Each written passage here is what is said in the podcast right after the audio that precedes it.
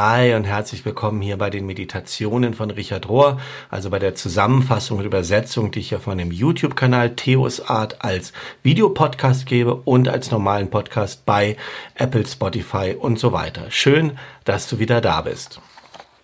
Die Meditationen in dieser Woche gehen vom 2. bis zum 8. August und sind überschrieben mit dem Titel Die Rheinland-Mystiker. Und der erste Abschnitt heißt The Need for Mysticism, also so etwas wie die Notwendigkeit oder auch das Bedürfnis nach Mystizismus. Wir leben in einer Zeit, die beides ist, Krise und Gelegenheit oder Chance. Und obwohl es viele Gründe gibt, ängstlich zu sein, habe ich immer noch Hoffnung. Westliche Menschen, einschließlich Christen und Christinnen, entdecken den Wert von Non-Dualität wieder neu. Es ist eine Art zu denken, zu handeln, wiederherzustellen, Begrenzungen überschreitend, Brücken bildend und all das basierend auf einer inneren Erfahrung mit Gott und Gottes Geistkraft, die die Welt bewegt. Wir schmeißen unseren rationalen Geist nicht weg, aber wir addieren ein non-duales, mystisches, kontemplatives Bewusstsein. Und wenn wir dann beides haben, dann sind wir fähig, mit einem weiteren Blick zu sehen. Tiefer, weiser, liebevoller und wir können zusammenarbeiten an kreativen Lösungen gegen die Ungerechtigkeiten, die es heute gibt. Ich bin froh, dass es eine neue Wertschätzung gibt innerhalb der christlichen Tradition für diejenigen Menschen, die so eine Ganzheit bereits vorgelebt haben, die Mystiker. Und in dieser Woche wende ich mich meinen eigenen kulturellen Wurzeln im Rheinland zu. Und diese Mystiker im Rheinland waren überwiegend deutschsprachige, spirituelle Schreiber, Prediger, Lehrer und also Schreiberinnen, Predigerinnen und Lehrerinnen, die überwiegend zwischen dem 11. und 15. Jahrhundert gelebt haben. Und Richard führt dann ein paar an, wie zum Beispiel den gesamten Benediktiner, Hildegard von Bingen, Mechthild von Magdeburg, Meister Eckhart, Henry Suso, viele, die ich nicht kenne und am Ende nennt er sogar Karl Gustav Jung in dieser Reihe. Richard sagt, nach der protestantischen Reformation wurde dem mystischen Weg überwiegend misstraut. Einige würden sogar sagen, dass aufgrund von Martin Luthers sola scriptura, also allein die Schrift, das Rationale überbetont wurde und das führt dazu, dass Theologie heute endlose Diskussionen über abstrakte Ideen sind und wenig Wert gelegt wird auf Erfahrung und auf Praxis. Im Gegensatz dazu haben die Mystiker die Erfahrung von so etwas wie einer mystischen Essenz und dem Nichtwissen, Nicht-Rationalen von Gott gelehrt und uns eingeladen, dasselbe zu tun. Über die nächsten Tage werden wir uns auf einige Rheinland-Mystiker fokussieren, im Speziellen und fangen mit Hildegard von Bingen an. Sie war ihrer Zeit weit voraus und hat Kunst, Musik, Poesie, Wirtschaft, Medizin, Gemeinschaftsleben und Heilung und frühen Feminismus, all das hat sie miteinander kombiniert. Viriditas, das Ergrünen der Dinge. Durch die Jahrhunderte haben Mystiker und Mystikerinnen das Bewusstsein wachgehalten für unsere Einheit mit Gott und darin eingeschlossen mit allem, was da ist. Es, einige nennen das heute Schöpfungsspiritualität oder holistisches Evangelium, aber das wurde vor langer Zeit schon angesprochen, auch nicht mit diesen Worten, aber inhaltlich angesprochen von den Wüstenvätern und Wüstenmüttern in Afrika, von einigen östlichen orthodoxen Vätern, bei den frühen Kelten, vielen von den Rheinlandmystikern und natürlich auch von Franz von Assisi. Hildegard schrieb in ihrem berühmten Buch namens Scivias folgendes. Du verstehst so wenig von dem, was um dich herum ist, weil du nicht das benutzt, was in dir drin ist. Richard sagt, dies ist der Schlüssel, um Hildegard zu verstehen. Ohne dass sie das Wort benutzt hätte, erkannte Hildegard aber, dass die menschliche Person ein Mikrokosmos ist mit einer natürlichen Affinität oder einer Resonanz mit, gegenüber dem Makrokosmos. Diesem Makrokosmos, den viele von uns Gott nennen würden. Wir sind alle ganz, whole, holistic und gleichzeitig Teil eines größeren Ganzen. Unsere kleine Welt reflektiert die größere Welt. Resonanz ist das Schlüsselwort hier und Kontemplation ist die zentrale Umsetzungspraxis dafür. Hildegard hat oft von Viriditas gesprochen, dem Ergrünen der Dinge von innen her, analog zu dem, was wir heute Photosynthese nennen würden. Sie hat gesehen, dass es da in den Pflanzen eine innere Bereitschaft gibt, die Sonne zu empfangen und ihr Licht und ihre Wärme umzuwandeln in Energie und Leben. Und sie erkannte, dass es genauso eine innewohnende Verbindung gibt zwischen der göttlichen Präsenz und der physischen Welt. Diese Schöpfer zu Schöpfung Verbindung beinhaltet eine innere Energie, das ist die Seele und das ist der Samen, dieser Lebensfunke in allem, eine innere Stimme, die uns dazu ruft, zu werden, wie wir sind, zu werden, wer wir sind. Das ist unsere Lebenssehnsucht und unser Ganzwerden-Instinkt, der in uns hineingelegt ist.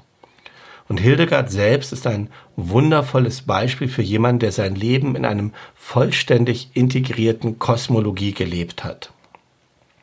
In ihrem ganzheitlichen Verständnis des Universums hat das Innere auf das Äußere gezeigt und das Äußere hat das Innere reflektiert.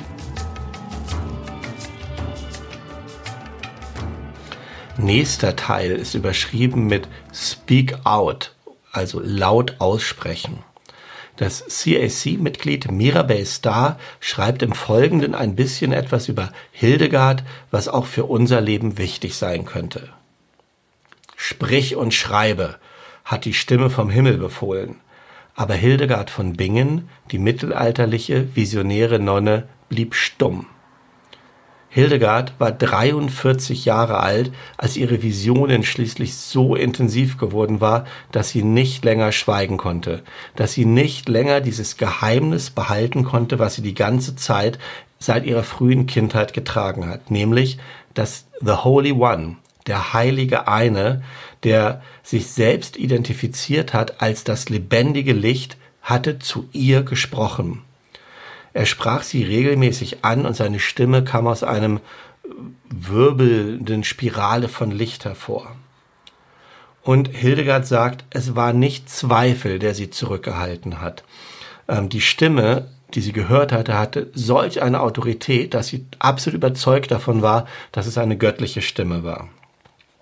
Es war auch nicht so, dass sie zu wenig Selbstrespekt hatte auf eine Art oder dass sie zu viel darauf gegeben hätte, was andere Leute denken, sondern sie sagt, es war einfache Demut. Wer war sie, eine ungebildete Frau, Gottes Botschaft jetzt der ganzen Menschheit zu verkündigen? Aber je mehr sie schwieg, je mehr sie dem Widerstand leistete, desto mehr wurde sie krank und erst als sie anfing zu schreiben, bekam sie wieder neue Kraft sagt Mirabel folgendes. Wir sind nicht alle Propheten. Es ist nicht der Job von jedem von uns, Autoritäten herauszufordern und Korruption offenzulegen. Und wir sind vielleicht auch nicht gerufen, die Schriften zu studieren und den Menschen spirituelle Nahrung zu geben. Unsere Aufgabe ist es, ganz bescheiden aufzuwachen. Dass wir uns ganz einfach entscheiden, für den nächsten Moment auf unser Herz zu hören und das nicht weiter zu verleugnen. Es könnte in so etwas bestehen wie dem Sabbatgebot folgen und einen Tag deine Arbeit aufzuhören. Es könnte so etwas sein wie eine tägliche kontemplative Praxis anzufangen, das Sitzen in der Stille. Es könnte so etwas sein wie ähm, die Muster des Überkonsums zu verlassen und sich freiwillig zu einem Leben in Einfachheit zu verpflichten. Es könnte darin bestehen, der Gewalt abzuschwören und ein gewaltfreies Leben zu führen. Sprich aus, sagt Hildegard. Und wenn wir das tun, wenn wir erkennen, dass unsere innere Stimme die Stimme Gottes ist und mitteilen, was sie uns gesagt hat, dann wird die Krankheit in unserem Herzen wegschmelzen. Die Wahrheit auszusprechen, die Wahrheit unseres Herzens, so lehrte Hildegard uns, bedeutet, Gott zu loben.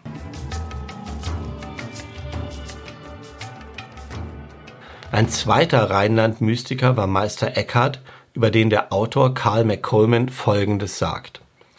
Eckhart trat dem Dominikanischen Orden als Jugendlicher bei und wurde später ein anerkannter oder berühmter Prediger.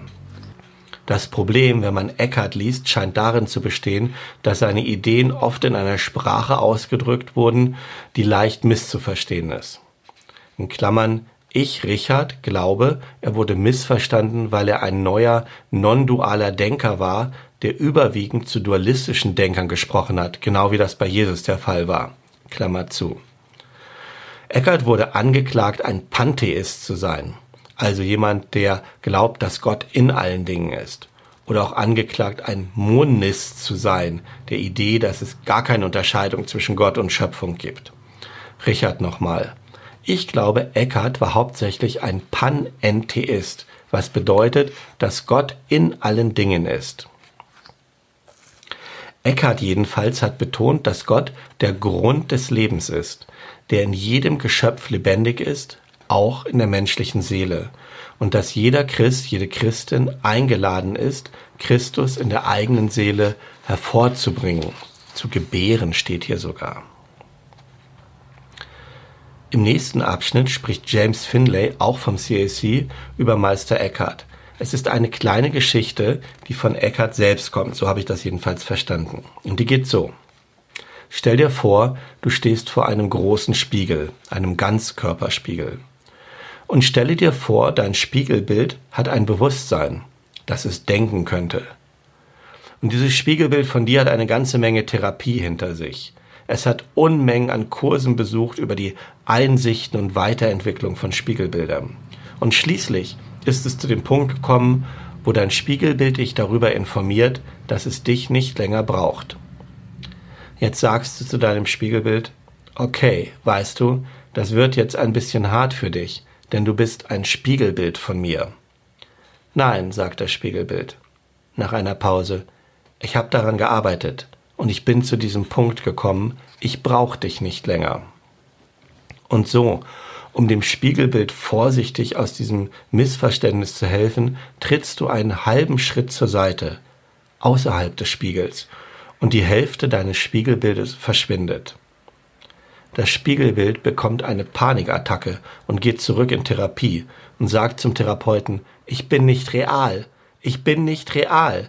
Ich habe an meinen Vorstellungen gearbeitet, ich habe an meinem Selbstbild gearbeitet, ich habe mein Vertrauen aufgebaut, aber ich habe nicht wo, gewusst, wo es mich hinführt. Ich bin total eingebrochen. Soweit die Geschichte. Nun, das Spiegelbild war real, aber es war nicht real in dem Sinne, wie es das von sich selbst gedacht hat. Es war real, aber nicht real ohne dich. Es war real als Spiegelbild von dir. Siehst du?